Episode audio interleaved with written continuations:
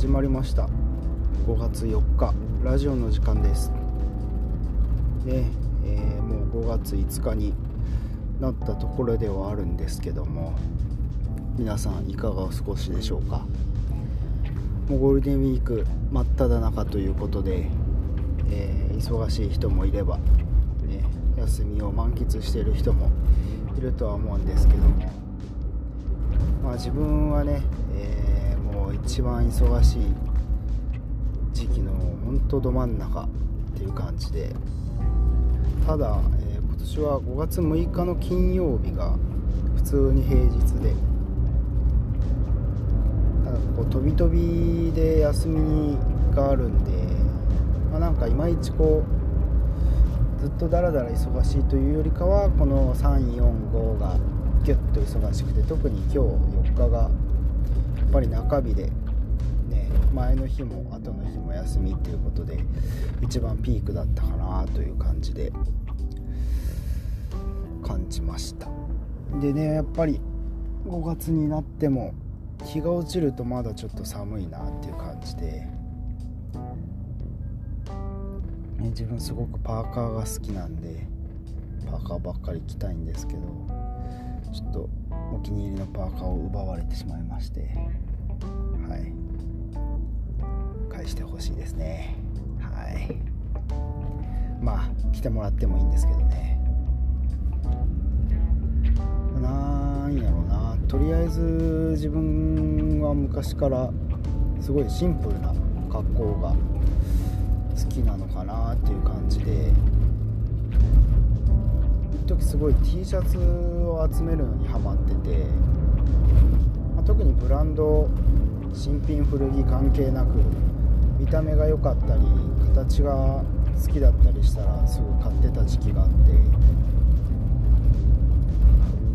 まあ、デザインで好きなのとかだとまあサンタクルーズもそうやしスラッシャーとかもだしあとバンズのグラフィック系の T シャツとか一時出てたんですけど、まあ、それも好きで、まあ、あとバンド T シャツやね。好きなバンドのライブに行って実際買ったりもしたし、まあ、意見買った時はなんか知り合いに頼んでグッズだけ T シャツだけ買ってきてもらったり、まあ、あとそのツアー中のみオンラインで買えますよ。みたいなのがあれば買ってね。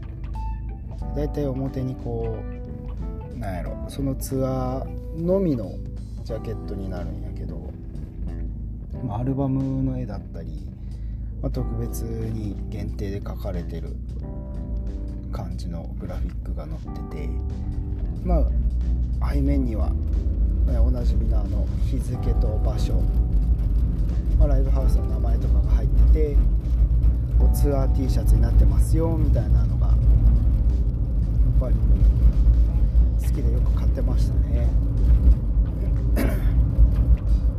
まあ、あとはそうだな。グラニフっていうブランドもすごく好きで。今回それがあの新しく東田のアウトレットに入ったっていうのでちょっと行ってみたいなって気持ちもあるんですけど、まあ、代表な有名なやつがあの首持ち上げたクマさんのコントロールプレアってやつですね、まあ、あれも可愛いし。あと持ってるのでいうのことのやとあのマックのポテトみたいなのに群がる人々みたいな。まあなんやろあの現代の風刺画みたいな。ジャンクフードに取りつかれてますよ。今現在の人間はみたいな。食生活のアンチテーゼ的な感じのねああいうデザインも好きですね。まあなんかだんだんとでも T シャツのみを着るのがなんか恥ずかしいというか袖あった方が落ち着くなってなってハマりだしたのが、えー、ラグラン。七分丈八分丈のちょっと長めのラグランみたいな感じで胴体と袖の色が違うタイプですね。れがすごい時はやはや自分の中でマイブームが来ててそれも結構バンド T シャツと並んで売られてたりしてたのが結構あったんでそれは結構買ってましたね。お気に入りの色の組み合わせとかだと胴体部分がグレーで袖がブラック黒とかであれ一番なんかこう何にでも合わせやすいかな。とチノパンでも合うし。通に黒パンでも合うしみたいな、まあ、あとはそうやな。結構お気に入りだったのが古着屋さんで買ったえーとこれで ACDC やったかな。ACDC のラグランで。えー、どうやったかな。どっちやったかな。袖青。胴体黒か胴体青の袖黒かどっちかやったよなんか一時それハマってきてましたね。なんかあの裾がほつれてペロンってなるぐらいまで来てた記憶がありますね。そのラグラン T シャツあるブームがある中でもずっと好きだったのがやっぱりパーカーですね。もちろんフード付きで。であのお腹のところに貫通したポケット貫通ポケットがあるのが一番ベストですよね。で特に一番こだわり強いのがチップアップパーカーじゃなくてプルオーバーパーカーですね。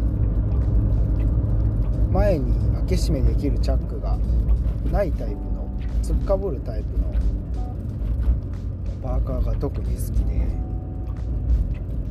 突っかぶってフード少し大きめで、貫通ポケットがあるっていうのがもう一番ベストそれがもう最強の組み合わせで。なかなかねあこれめっちゃグラフィックいいとかシルエットいいとかデザインいいとかなっても、えー、プルオーバーでチャックついてたりしたらちょっとああ買うのやめようかなって思うぐらいプルオーバーラブです。なんか変なこだわりやなとは自分でも思うんやけど。まあねパーカーはねどの季節着とっても別になんかこう変でもないというか問題もないし夏なら薄手のパーカーでもいいし、ね、冬になったら裏起毛の暖かいパーカーでもいいですし。特に何やろあのフードがあって首の後ろがあるっていうのがなんかすごい自分的に落ち着く感じがあって。うん。首周りがスースーするとあんまり好きじゃないんかなって。多分髪が長いのもその理由があるんかなってなんかよくわからんあれなんですけど感覚が。ねね髪切ってすぐだとちょっと短いでなんか首スースーして落ち着かないなみたいなこともあるんで、まあ、そんなこんなでねラフかつ落ち着くような格好が。好きですね。皆さんはどんな服がどんなファッションが好きでしょうか。是非教えてください。はい。では次のコーナーに行ってみましょう。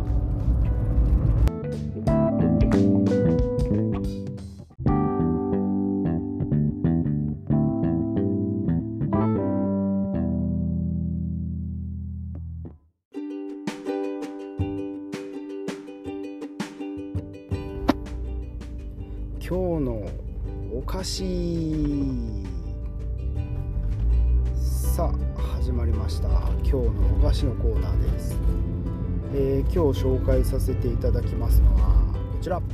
ババン。かばやセボンスターについている。チョコです。はい。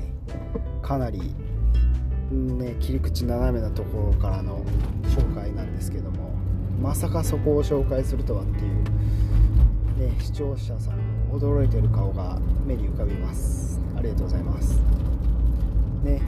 セボンスターっていうとあのー、なんだろうきらびやかな可愛いアクセサリーが入ってる。まあなんやろうな。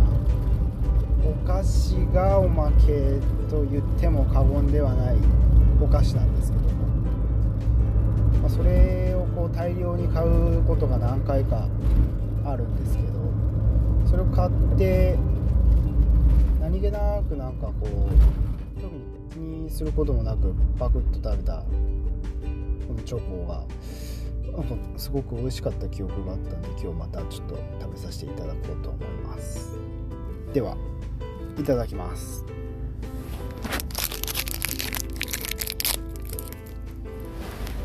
これがね意外なことに真ん中で半分に割れるんですよパキッ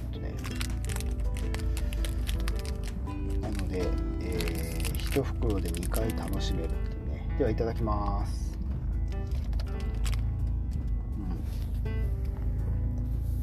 うん。あいわゆるミルクチョコレートですね。なんかむかむか甘いわけでもないし。カカオたっぷりの。苦みがあるタイプでもないんですけど。すごく食べやすいタイプの味ですね。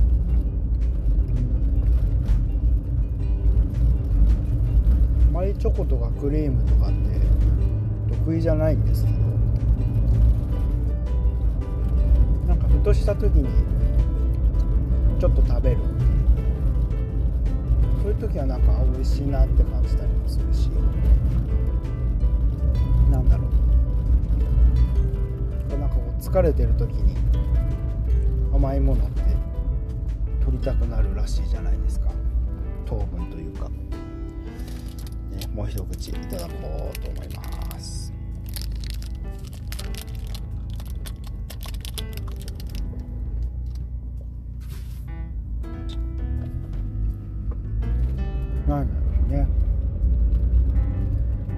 過ぎは良くないと思いますけど適度に食べるチョコは体にもなんか美容とかにもいいらしいんでね。用法用量を。調べて。美味しく食べましょうっていうものですね。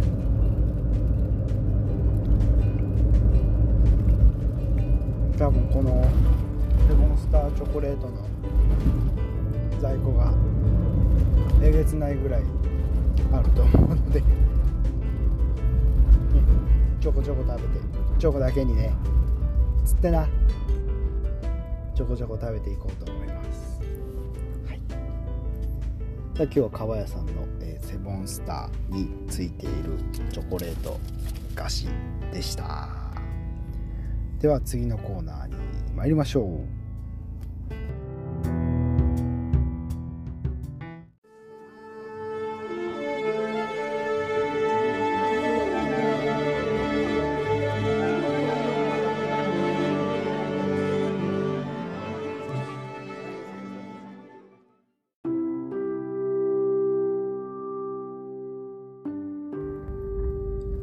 哲学の夜。続いてのコーナー第2回目ですね。哲学の夜でございます、えーまあ、第1回目は何だろう？哲学って何みたいな？思想とかって何みたいな感じの？ま導入編というか触りをやった感じだったんですけども。まあ、今日はね一つちょっと一人に焦点を当てて何個か言葉を紹介言葉というかまあ言葉だったり考え方だったりを紹介できたらなと思っています、えー今日紹介させていただくのは、えーニーチェです。まあ有名な人なんで、まあ、思想家なのかな哲学者というか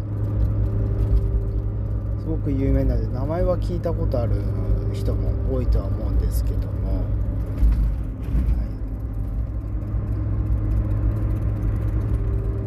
い、そうですね。ニーチェは、えードイツ人かな？ドイツ出身の人で。まあ牧師さんがお父さんが牧師さんで、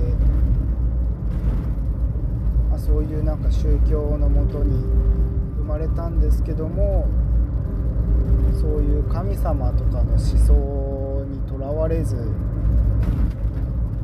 なんだろうオリジナリティのある考え方をすごく持ってる素敵な人でなんかいろんな言葉を残してるんですけども、まあ、一つ一つすごくああなるほどなっていう感じで、まあ、正解不正解があるものではないのでなんだろう自分の中でそれがすごく響いたものがあればそれに影響されてもいいし、ね、これってどういうことなんだろうっていうのを調べて、ね、こう深掘りしていくのもいいと思いますしね。まあ、一番有名なのと格言で「神は死んだ」ってやつですよね。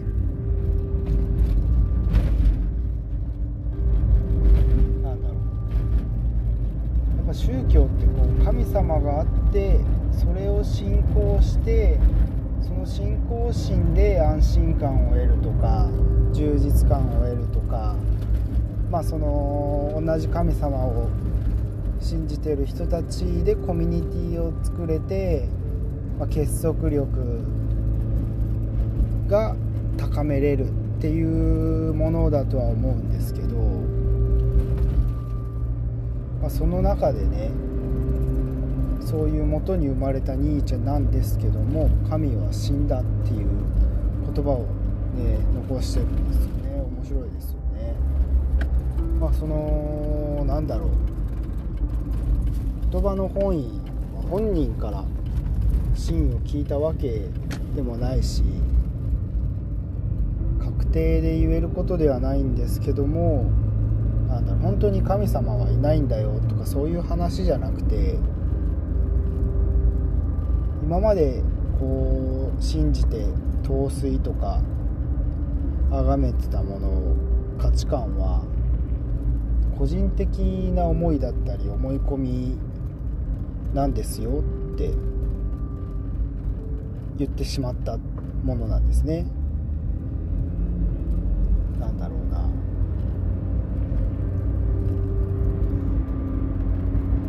あまあ例えば間違った思想に走っちゃう人もいるわけじゃないですか。あまりにもこう偏りすぎて行き過ぎた思想になってしまうこともあると思うんですけどそこに行かないためにも大事なことってやっぱりこういろんな角度からいろんなものを見てっていうのがすごく大事だと思うんですよね。例えばその弱いものが弱いもの強いものがあるんですけど、ま、弱いものが善で強いものは悪みたいなそういうなんか昔ながらの考えがあると思うんですけど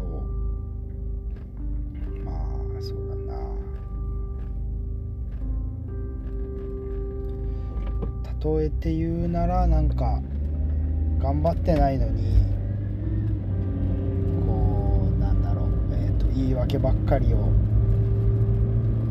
言ってる人を救う神様なんてそんな都合のいいものはいないよねっていう真意を込めての神は死んだっていうことじゃないかなと思うんですけどまあ実際のところどうなんかなって思うんですけど、そういうのをこう一つの言葉を噛み砕いていろんな角度で考えていくっていうこの時間がすごくなんかこう頭が気持ちいいというか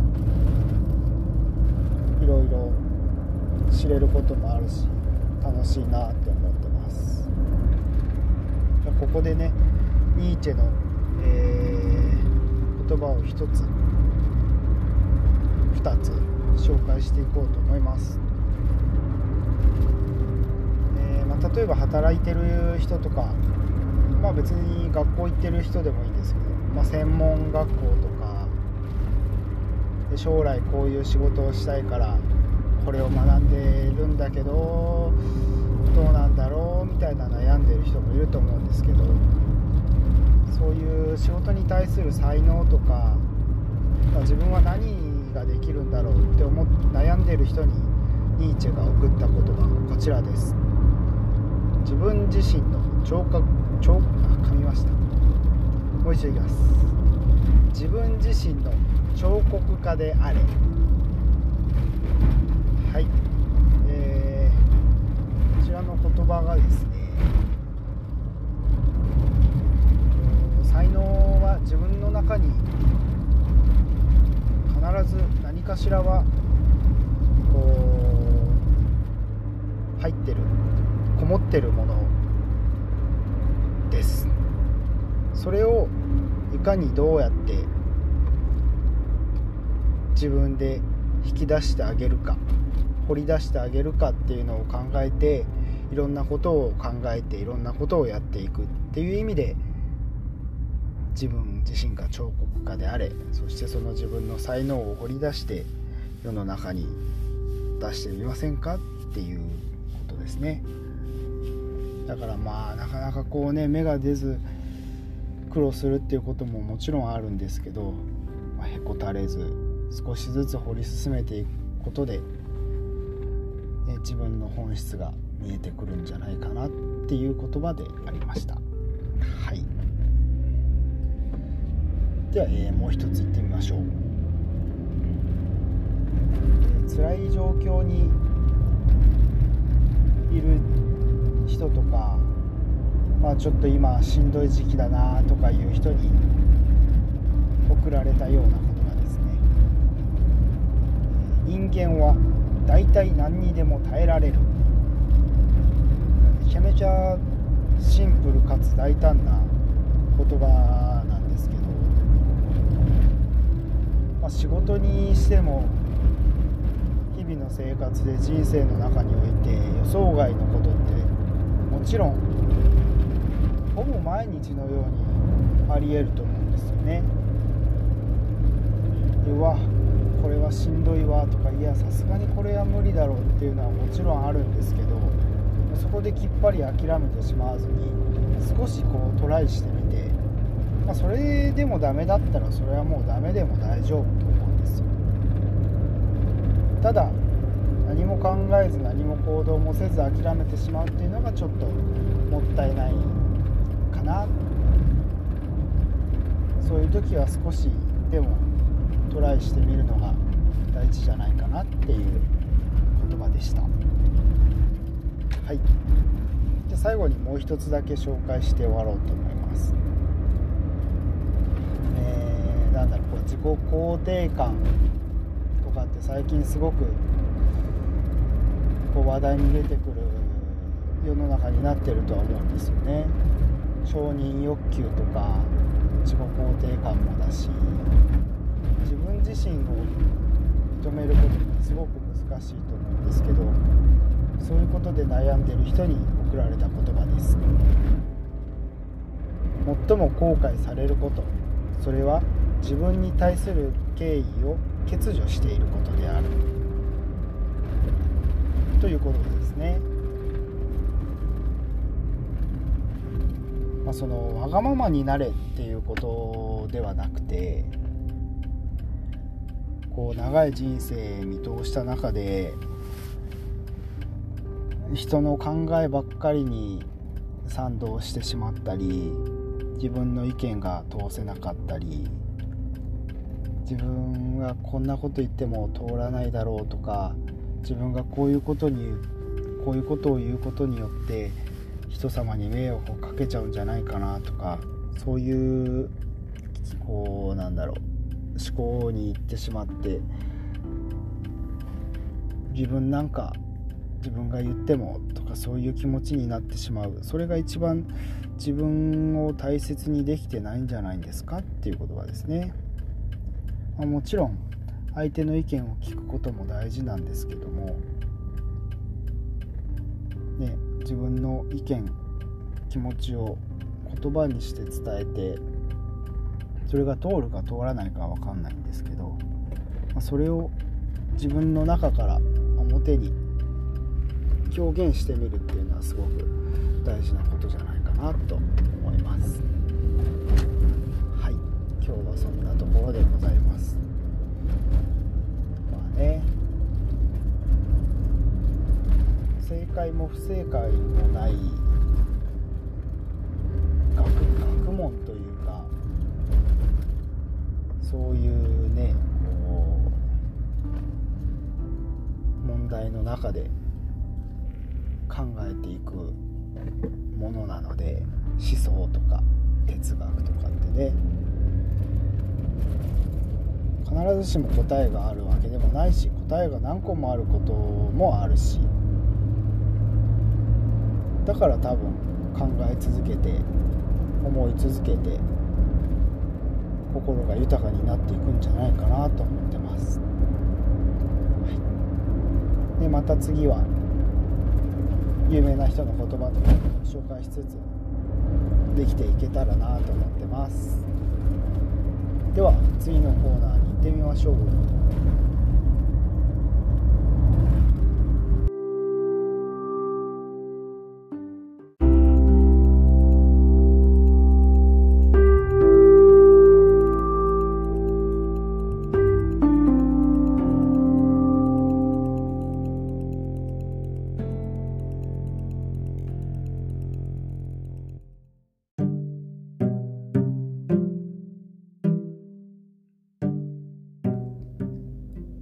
ーちゃんの大冒険短編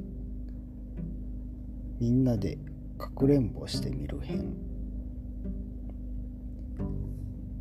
ある女の子が森に迷い込んでしまいました。不安な気持ちでいっぱいでしたが森の仲間たちとクマさんが飛び出してきました。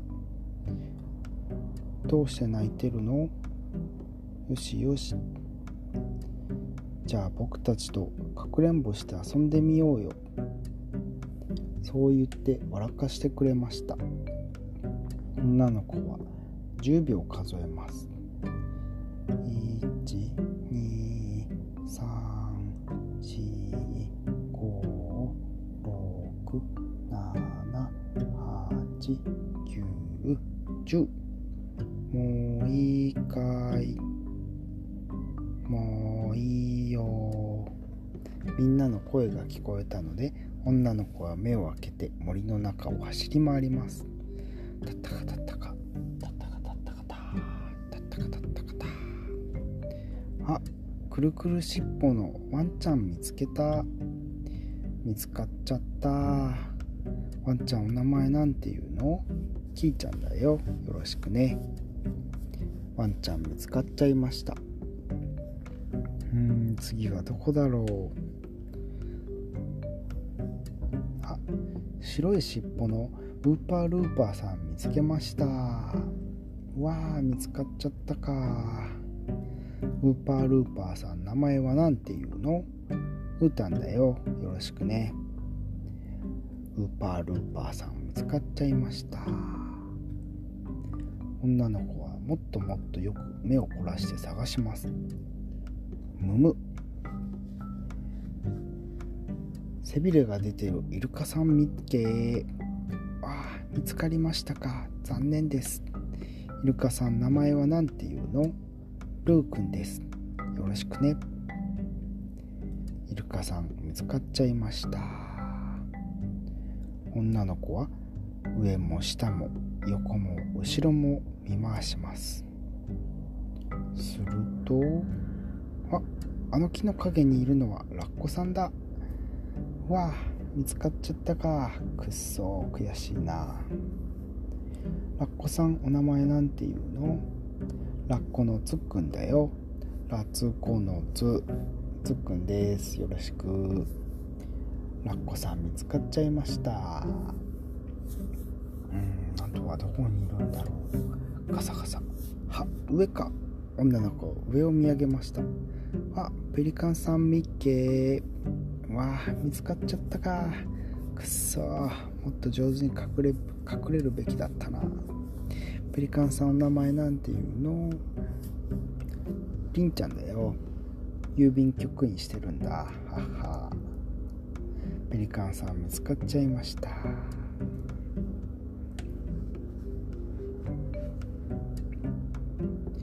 女の子はずっと森の中を歩いていきます。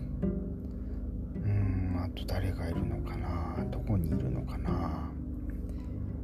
犬さんウパルパさんラッコさんイルカさん、えー、ペリカンさん。うーんどこだろう？どこだろう？必死に探していると？むむあれは切り株のところから白いお尻が丸見えです。白熊さん見つけうわ全然ダメだったな。ちょっと僕のお尻がキュートすぎたかな。はは。白熊さんお名前なんていうの？白熊のしーちゃんだよ。よろしくね。これでみんな見つかってしまいました。うーん。やっぱり難しいもんだね。森の中で隠れるのは。でも女の子が笑顔になったのでみんな満足です。女の子の名前は何て言うの？うーんそれはまだ秘密。また遊びに来ていい？もちろんさいっぱい遊んでいっぱい仲良くなったらお名前教えてね。もちろん。じゃあまた遊びに来るからね。じゃあねみんな。またね。バイバーイ。またね。すごくすごく可愛い女の子だったね。みんなでワイワイキャッキャ話をしました。女の子も家に帰って眠りつく眠りにつく時に動物さんのみんなを思い出してゆっくりと目を閉じていきましたとさ。おしまい。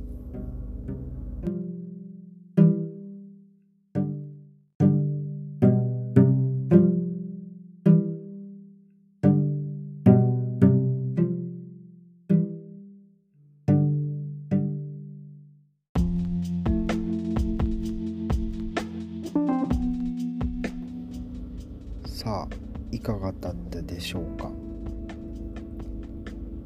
いや